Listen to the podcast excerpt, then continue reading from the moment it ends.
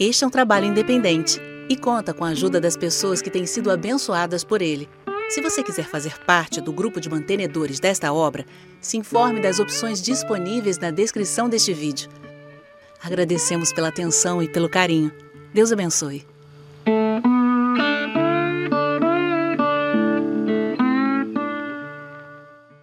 Bom, eu sou daqui, né, da cidade de Fortaleza, a capital do Ceará, e sempre que eu venho para cá é um motivo de alegria. Eu vejo o povo, né, com quem eu cresci, meus amigos, revejo as ruas da cidade, é muito bom. A única coisa ruim é esse lado do calor, né, que é insuportável.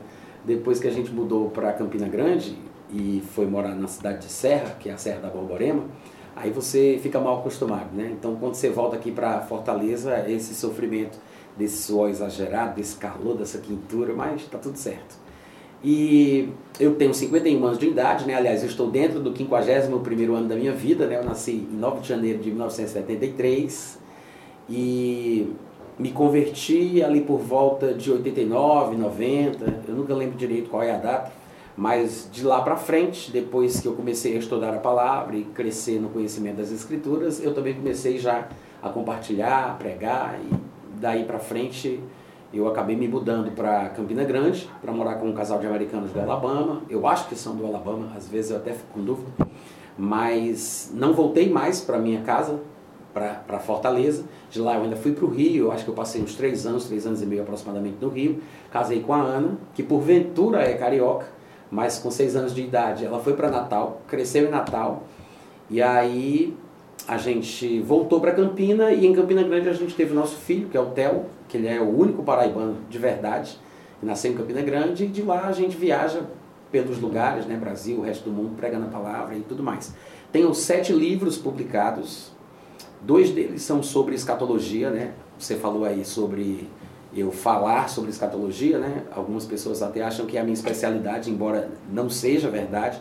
Mas eu tenho dois livros na área da escatologia, que são O Arrebatamento Antes da Tribulação, que é o mais recente, com 224 páginas, e tem o, a Bíblia, o Islamismo e o Anticristo, que tem é, a minha visão, que de uma certa forma, na época que eu escrevi esse livro, que na verdade antes dele ser publicado como livro, ele foi o meu trabalho de conclusão de curso do meu bacharelado em teologia, que pouco tempo eu pouco tempo antes de concluir o curso, eu tinha mudado a minha perspectiva escatológica, né? Porque eu pensava de uma forma diferente. Eu sou futurista, pré-milenista, pré-tribulacionista. E normalmente pré-tribulacionistas não creem desta forma, mas eu depois de três, eu não sei se tu sabe como foi a história, né? Mas depois de três dias de pesquisa, sem dormir, no terceiro dia eu estava convicto de que o anticristo viria dos descendentes de Ismael e seria praticante da religião islâmica. O que para mim era uma grande surpresa eu estar pensando daquela forma, porque normalmente no meu arraial pré-tribulacionista, inclusive os meus pregadores prediletos, os autores cujos livros eu lia e tudo mais, todos sempre pensaram de uma forma totalmente diferente. Uhum. Normalmente o conceito é de que ele seria um estadista, um político, alguém que viria da Europa, porque a Europa ela é praticamente a extensão do antigo Império Romano do Ocidente e havia uma vinculação doutrinária é, de que o anticristo viria do antigo Império Romano revivido e por aí vai. Então, quando eu comecei a perceber pelas escrituras que tudo apontava para outro caminho, nesses três dias de pesquisa, então aquilo mexeu muito comigo. E dali para frente eu fui pesquisando, fui me embasando, vendo se tinha realmente fundamento. E quando eu concluí o meu bacharelado em teologia, eu decidi é, fazer o meu TCC em cima dessa visão aí. Depois eu juntei esse material, é, é, fiz um trabalho de copydesk no texto, né? E transformei ele em livro, que é esse livro, a Bíblia, o Islamismo e o Anticristo. São os, os meus únicos dois livros de escatologia. Mas é, é isso. Tenho esses aí e estou escrevendo um agora sobre Romanos capítulo 9 eu me converti por causa de uma mensagem escatológica, basicamente, né? A mensagem do arrebatamento que o LP, a fita cassete, a última trombeta, é, propagava. Mas eu nunca mergulhei no assunto. Já cheguei a pregar em alguns lugares. Uma vez na vida, eu acho, eu preguei sobre escatologia em Lucas capítulo 21. Isso há muitos e muitos anos atrás. Porém, no ano de 2013, eu acho, eu comecei a me dedicar profundamente ao assunto. E passei, é, eu não sei se era para ti que eu estava contando, para outra pessoa, eu passei três dias foi? Passei três dias ininterruptos estudando, de manhã, de tarde e de noite, eh, sem parar, né? Eu tenho uma certa facilidade, depois que eu me converti, como eu estava te contando aqui, né? Eu comecei a ler muito o Novo Testamento, fiquei muito viciado em ler, ler, ler demais. E eu criei o, o mau hábito eu acho que eu posso dizer assim, de passar noites e noites lendo sem dormir. Hoje, se, assim, facilmente eu fico dois, três dias acordado, sem dormir. Não é bom, eu sei, eu só estou te contando um fato, mas isso aconteceu depois que eu me converti e eu criei esse hábito desesperado de leitura, né? Mas o que foi que aconteceu? Passei três dias assim, quando eu me deparei com a religião islâmica. Eu ainda não tinha conhecimento do que era o islamismo até então. E comecei a, a pesquisar sobre isso e fui, fui, mergulhando, fui entrando, fui entrando. Quando eu percebi, já tínhamos passado três dias que eu estava naquele negócio. E de tudo o que eu vi, que são muitos detalhes e muitas coisas, né? Tem muita nuance, né? Muita coisinha, inclusive assim, é, impressionantemente é, profético, previsto pela Bíblia até. E aí, quando eu me deparei com aquela sensação, aquela, aquela coisa assim, consistente no meu coração, de que tinha uma ligação com aquilo ali e o que a Bíblia falava sobre a futura vinda do anticristo, aí eu falei para Ana, né, a minha esposa, eu disse para ela, olha, é, me veio o sentimento de que o anticristo ele vai vir do islamismo. Hum. E assim, eu nunca tinha ouvido nada sobre isso, né? A minha linha de pensamento, eu fazia parte de uma congregação e as pessoas com quem eu convivia, todas elas sempre foram pré-tribulacionistas e normalmente os pré-tribulacionistas é, com os quais eu me envolvia sempre pensavam que o anticristo viria da Europa, porque o antigo Império Romano do Ocidente foi invadido por bárbaros germânicos e se transformou no que a gente conhece hoje como Europa, né? O Império Romano Ocidental. O Império Romano Oriental era basicamente desprezado pelos autores pré-tribulacionistas que eu lia, né? E, e, pela turma com quem eu convivia. Mas o Império Romano do Ocidente tinha virado a Europa e aí se pensava que o anticristo viria da Europa. Aliás, eles pensam até hoje, né? Meus pregadores prediletos até hoje defendem essa linha de pensamento. Mas eu é, fui surpreendido, eu fui realmente pego de surpresa com essa noção diferente que era. Eu nunca tinha visto pregação em lugar nenhum, nem lido livro nenhum, nem sabia é, de que houvesse essa possibilidade, porque até então eu não sabia nem sequer o que era realmente a religião islâmica. Aí o que foi que eu fiz? Aí eu, por curiosidade, fui no Google e coloquei Anticristo Islâmico. Já havia, né? Centenas, dezenas ou centenas de, de pessoas falando sobre essa possibilidade. Eu disse, puxa, então eu não sou o único que está pensando assim. Eu não fui o primeiro a pensar essa maluquice. Aí, muita bobeira, muita besteira, como tudo no mundo, né? Tem muita especulação, muito sensacionalismo, é, muita viagem, né? E aí eu vi que não tinha muita coisa que realmente merecesse atenção. Até que eu encontrei pelo menos dois homens que eu ainda cheguei a assistir alguns materiais e que eu gostei.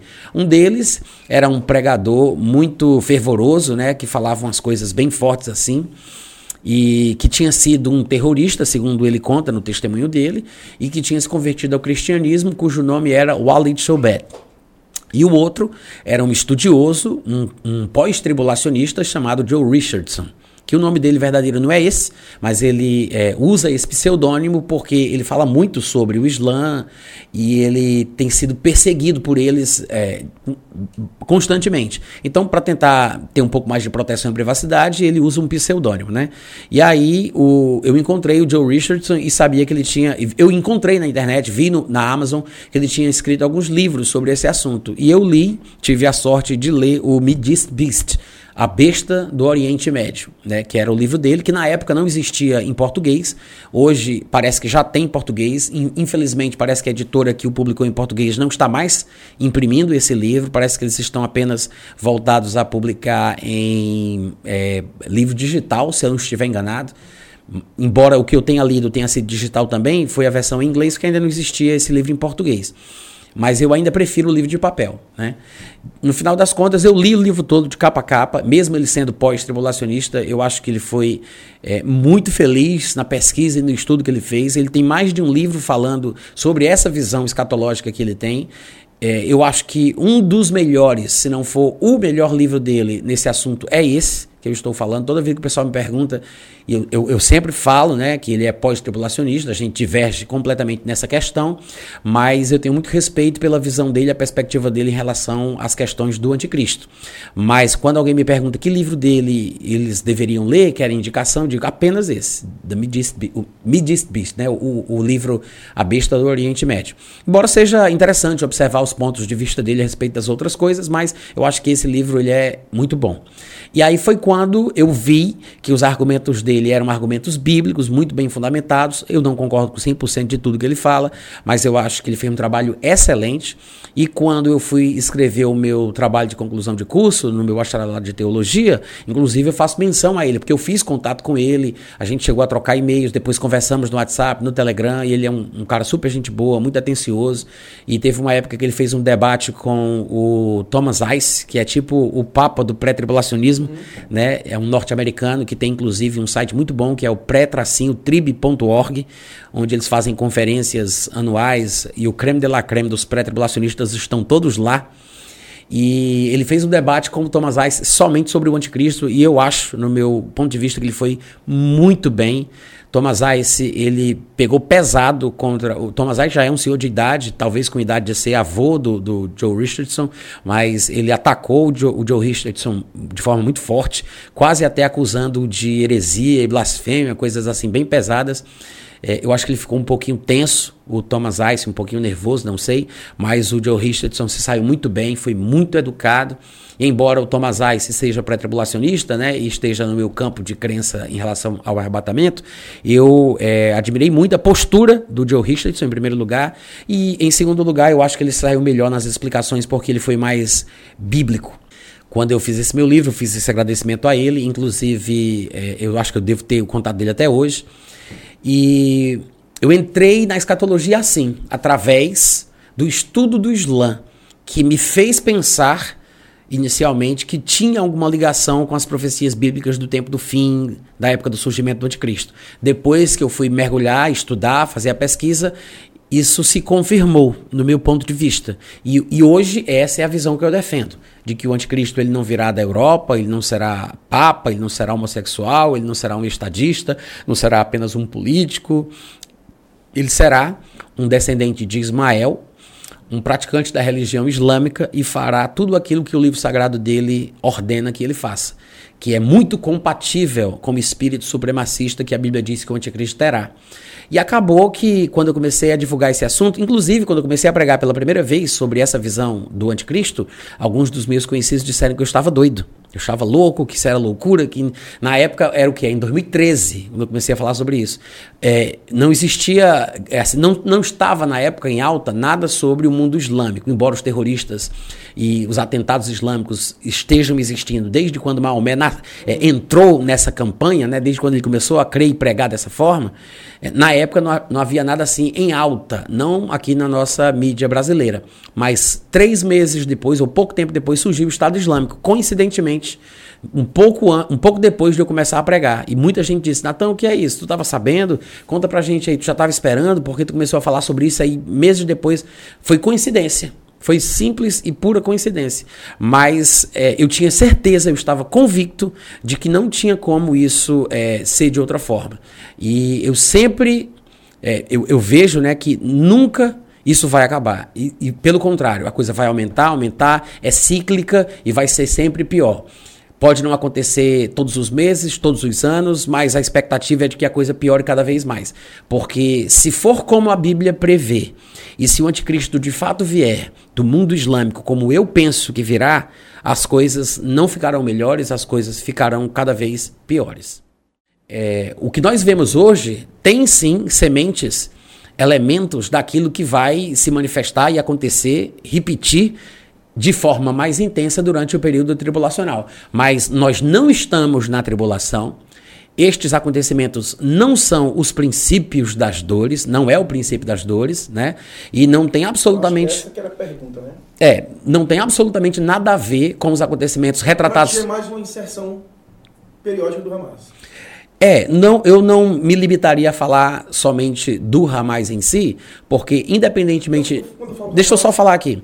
Independentemente, Rebs, de qual grupo terrorista a gente esteja falando no momento, porque dependendo do tempo, um se destaca mais do que o outro. Até pouco tempo atrás se falava do Boko Haram, se falou do, do da Al-Qaeda, se falava do Estado Islâmico, não importa qual grupo terrorista, muçulmano, islâmico, a gente vai falar todos eles têm uma mesma fonte de inspiração, que é a religião sagrada na qual eles servem a Deus, o livro sagrado do qual eles têm tiram as suas instruções e orientações para fazerem o que fazem. Então, o problema, na verdade, em relação às práticas do Ramais não é o Ramais em si, mas é o islamismo, a religião a qual eles seguem, porque o Islã é quem determina isso. Ele doutrina as pessoas desde a infância a pensarem assim, sentirem assim, fazerem o que fazem. É um livro sagrado no qual judeus são chamados de porcos e de macacos. O que é que você vai esperar de uma pessoa que realmente pratique essa religi religião, quando a religião te força a pensar desta forma sobre pessoas criadas à imagem e semelhança de Deus, né? Então, esse sentimento, essa ojeriza, esse ódio alimentado no Islã é, é devido a alguns fatores, mas principalmente por causa da fundamentação re religiosa que estabelece o pensamento deles. Mas uma das razões por que eles têm tanto ódio de Israel é porque os preteridos dos seus ancestrais formaram estas nações, que são Ismael e Esaú, né? De Esaú vieram os edomitas e de Ismael vieram os ismaelitas, mas os Esaú e Ismael inclusive fizeram aliança. A Bíblia diz que Esaú foi para casa de Ismael e tomou mulheres, tomou filhas para si, para delas eh, se, serem esposas, mulheres, coisas assim. Ou seja, gerou um povo mestiço, misturado, e que se tornaram amigos, né? Porque os dois foram preteridos, os pais escolheram os filhos mais novos e eles guardaram este rancor no coração. E essa orfandade é muito forte, muito marcante nos ismaelitas e, e, na própria religião islâmica em si. A ideia de Deus como pai é considerada como um absurdo, um sacrilégio imperdoável. É por isso que eles têm a predileção de matar os que dizem que Jesus é filho de Deus por decapitação, porque eles acreditam que a morte por decapitação é emblemática, ela transmite uma mensagem sagrada, espiritual Houve até decapitação agora de 40 bebês, né? Não, não foram 40, né? Na verdade, é, eles assassinaram. Não, eles assassinaram 40. Alguns dos 40 foram decapitados, dos bebês. Né? Às vezes o pessoal fala como se os 40 tivessem sido decapitados. Mas também não estou dizendo que, que eles não fariam, porque eles fazem.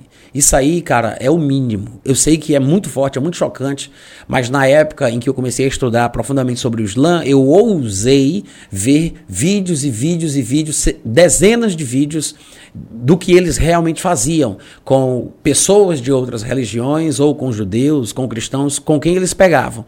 E é simplesmente uma coisa doentia. Você pode ter certeza que estes praticantes do Islã não é o simples fato da pessoa ser islâmica ou muçulmana, porque a grande maioria dos muçulmanos são pessoas de bem, têm uma índole boa, são pessoas da, da paz, querem fazer o bem aos outros, até porque eles não conhecem direito o Alcorão, não praticam de fato o Islã, nascem dentro de uma cultura, em uma família uhum. que praticamente se diz muçulmana, mas que na verdade não entende bem os fundamentos doutrinários da religião e acabam vivendo mais pela índole boa que elas têm do que pelo que determina é, Maomé, pelo que determina Alá e tudo mais. Então a grande maioria dos muçulmanos são pessoas boas. O problema é que a minoria barulhenta é que desde sempre, desde a época de Maomé, quem tem determinado o rumo da história islâmica. Então assim, eles são é, endemoniados, eles são selvagens, animais, nojentos, são demônios encarnados. Você pode até é, pensar que é uma expressão muito forte, mas é a forma é, que chega mais perto do que eu sinto quando eu quero descrever a repulsa e o nojo que eu tenho pela, pela selvageria que esses caras praticam. O que o mundo está vendo agora é apenas uma pequena amostragem, pequena amostragem do que eles vêm fazendo há milênios.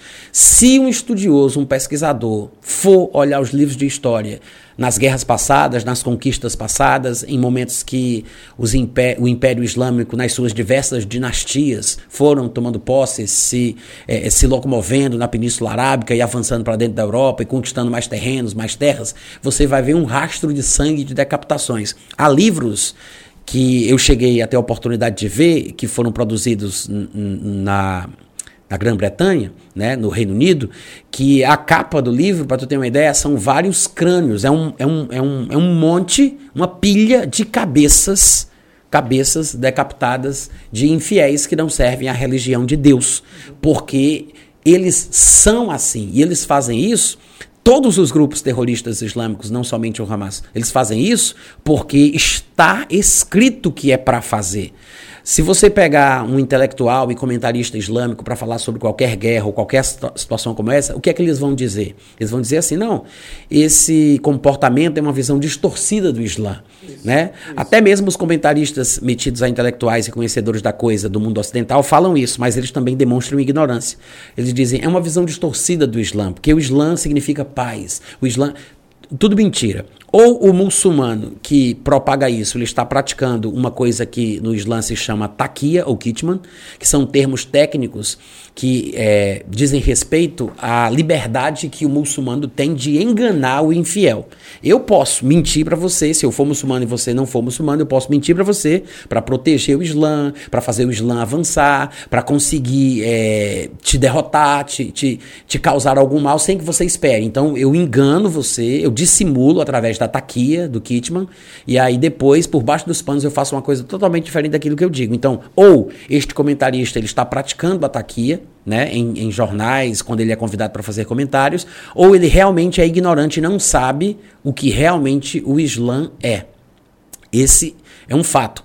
E o que acontece? Essas pessoas, elas estão iludidas, porque há mais de 164 ayetes, nós chamaríamos de versos, no Alcorão, o livro sagrado dos muçulmanos, há mais de 164 ayetes que dizem que eles têm que fazer guerra, causar terror no coração daqueles que não servem a religião de Deus, aqueles que são incrédulos, infiéis, que são o povo do mundo, né? Além de... É um termo que eles usam muito, infiéis. É, infiéis. E embora os judeus para eles também sejam considerados infiéis, no Alcorão, os judeus são chamados especificamente de porcos e macacos, né? Mas também são infiéis, mas eles estão no começo da fila. Para tu ter uma ideia, no Alcorão diz que a glória de Deus não vai se manifestar, o dia final da glória de Deus não vai se manifestar na terra enquanto houver um judeu vivo. Quando todos os judeus forem exterminados da terra, aí Alá vai revelar a sua glória de forma plena. Inclusive, eles dizem que as pedras, as árvores clamarão aos crentes muçulmanos, dizendo: Tem um judeu aqui atrás de mim, corre, venha cá, decapitai-o. No Alcorão está escrito isso.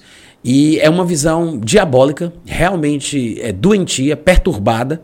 Maomé, ele nasceu no ano de 570 depois de Cristo e numa determinada idade, eu agora não me lembro exatamente qual foi, ele começou a ter alucinações e ele achou que um demônio estava querendo levá-lo à morte. O demônio queria que ele se suicidasse. E ele tinha as suas revelações enquanto espumava pela boca, se contorcendo no chão. Khadija, a sua esposa, o consolava, o confortava, até que ela teve a brilhante ideia de dizer para ele conversar com o primo dela, que era cristão. Ele parecia ser de um segmento nestoriano, cristianismo nestoriano, se não estiver enganado. E ele foi conversar com o primo da Khadija, sua esposa, e aí quando ele contou para o primo dela o que ele estava experimentando, o que ele estava passando, o primo dela teve a brilhante ideia de dizer assim: Olha, rapaz, parece que você está tendo revelações igual aos profetas da Bíblia a história que você está contando. Essas coisas dos profetas do Antigo Testamento. Eu não entendo muito disso, não. Mas seria legal você conversar com os judeus que moram ali na região tal, que era todo mundo ali da mesma área. Uhum. Vá conversar, que eles entendem desse negócio de profetismo. Aí ele foi conversar com os judeus, acreditando que tinha sido chamado por Deus para ser profeta, porque o, o, primo da mulher disse para ele, um cristão, disse para ele que provavelmente ele estava sendo chamado por Deus para ser profeta. Quando ele contou para os judeus esperando um acolhimento, um recebimento, aceitação, os judeus riram dele, zombaram na cara dele, deram gargalhada. E ele começou a guardar uma sementinha de mágoa no coração. Mas ele insistiu em que os judeus o reconhecessem como profeta que estava sendo enviado por Deus. Claro que os judeus nunca iriam é, aceitar um negócio desse, ainda mais com as características uhum é, de onde teria surgido o profeta, não faria muito sentido. Mas o fato é que Maomé foi guardando, alimentando aquele sentimento. Embora no começo da sua pregação do Islã ele tenha tentado de todas as formas é, trazer, arregimentar cada vez mais o povo judeu, inclusive as práticas que ele induzia os seus seguidores a realizarem eram coisas muito parecidas com os comportamentos judaicos. Até aquela prostração que eles fazem até hoje, naquela época era feita voltada para a cidade de Jerusalém, para você ter uma ideia. Depois que ele pegou abuso definitivo contra os judeus e ficou com muita raiva deles porque eles não aceitavam ele como profeta de Deus, ele mandou se virarem para Meca, que era a sua cidade, E a partir dali, ele começou a receber revelações, aspas, de Deus de que os judeus eram porcos e macacos e deveriam ser exterminados e tudo o que está no Alcorão, as passagens violentas. Quando você vê comentaristas é, que falam sobre o que está acontecendo hoje ou sobre qualquer tipo de movimentação terrorista do Islã, que eles dizem que é uma deturpação, aquela coisa toda, eles dizem que o Islã é uma religião de paz, e aí eles citam versículos de paz, de harmonia, de benevolência, de aceitação que tem no Alcorão. O que eles não dizem é que o Alcorão ele está dividido em dois pedaços. A metade do Alcorão são versos de paz, a metade do Alcorão são versos de incentivo à decapitação, à guerra, ao assassinato, inclusive ameaças aos muçulmanos que não fizerem isso. Ou seja, os muçulmanos praticantes, os jihadistas, eles devem também punir os muçulmanos que não praticarem a jihad contra os infiéis. Existem é, duas jihads no mundo islâmico. Uma que eles chamam de grande jihad e pequena jihad, e outra que é a pequena jihad. A grande jihad seria a luta contra os desejos carnais do ser humano, vencer o pecado e as tentações. A pequena jihad, essa parte de fazer guerra contra os infiéis, que é uma coisa menos importante na hierarquia ou nas prioridades espirituais do muçulmano, mas tem que ser feita. É a pequena jihad, né? E aí você tem o mundo dividido em duas casas. É a casa da paz e a casa da guerra. A casa da paz são aqueles que compactuam com você do pensamento que você tem, que são muçulmanos como você é. O muçulmano ele é proibido de fazer amizade com pessoa que não é islâmica, de, de ter intimidade, de confiar, de se aproximar. São pessoas de segunda classe, têm que ser tratados como bois, porcos, vacas, animais e você não pode tratá-los de igual para igual. E se você, porventura, como um muçulmano, numa campanha militar, conquista uma região e povos de outras crenças é, são capturados e você não os quer assassinar, se você não quiser assassinar, quer fazer eles de escravos e dominar aquela região e deixar eles vivos para te servirem, trabalhando, fazendo alguma coisa, eles são obrigados a pagar um imposto por estarem vivos, que se chama a dízia. Então, o que é que acontece? Eles fazem guerra com os infiéis porque são da casa da guerra. E eles têm que ter paz com aqueles que são do Islã, que são os da casa da paz. Então é paz com os muçulmanos e guerra com os não muçulmanos. Então, o povo não conhece a religião islâmica, fala o que não sabe ou pensa que sabe. Uhum. Então, o Alcorão ele se divide em dois, só que é, os primeiros anos de vida de Maomé são onde estão os versículos pacíficos, porque ele estava tentando né, é, chamar os judeus para acompanhá-lo, querendo fazer amizade, querendo que eles o reconhecessem como um profeta, aquela coisa toda. Como ele não conseguiu, aí ele vira a casaca e começa a falar de guerra e de assassinatos, os 164 versos que falam sobre é, quando for matar, inclusive, ele explica bem direitinho que tem que ser uma coisa assim, um requintes de crueldade, para que aquilo cause terror no coração de quem souber para que quando vocês chegarem na terra desses que souberam, eles terem tanto medo de vocês que eles entreguem tudo de mão beijada sem precisar lutar. Está escrito no Alcorão isso. Está uhum. escrito no Alcorão. Só que, é, aí nos primeiros anos de vida de Maomé, os, os, os primeiros versos são pacíficos, depois que ele fica com raiva e decide matar os seus opositores que resistem à sua palavra, vem os versos que são violentos. A diferença nos livros comuns é que a parte pacífica está atrás e a parte violenta está na frente. Nós, ocidentais desavisados, que não conhecemos o Alcorão, se você for numa livraria dessas que tem aqui na cidade, na cidade de Fortaleza, você vai, eu queria comprar um Alcorão, você vai ver, tem em português, livros traduzidos para o português, publicados é, é, para a gente ter acesso. Uhum. Você pega o Alcorão, aí o que é que você vai ver? Você vai ver os versos que são violentos no começo, e do final do livro tem os versos pacíficos. Pode causar a falsa impressão de que no começo ele falava de guerra porque estava conquistando espaço, e depois ele acalmou o coração, se pacificou e aí começou a falar de paz. Inverso, né? É exatamente o inverso. Os registros é que estão trocados. A, a última parte da vida de Maomé está no começo do Alcorão, e a primeira parte da vida de Maomé está no final. Então é bom deixar isso aqui registrado, caso alguém tenha interesse de estudar, para saber. Eu, eu vi algumas vezes não se esqueça de se inscrever no canal, deixe seu like e ative o sininho.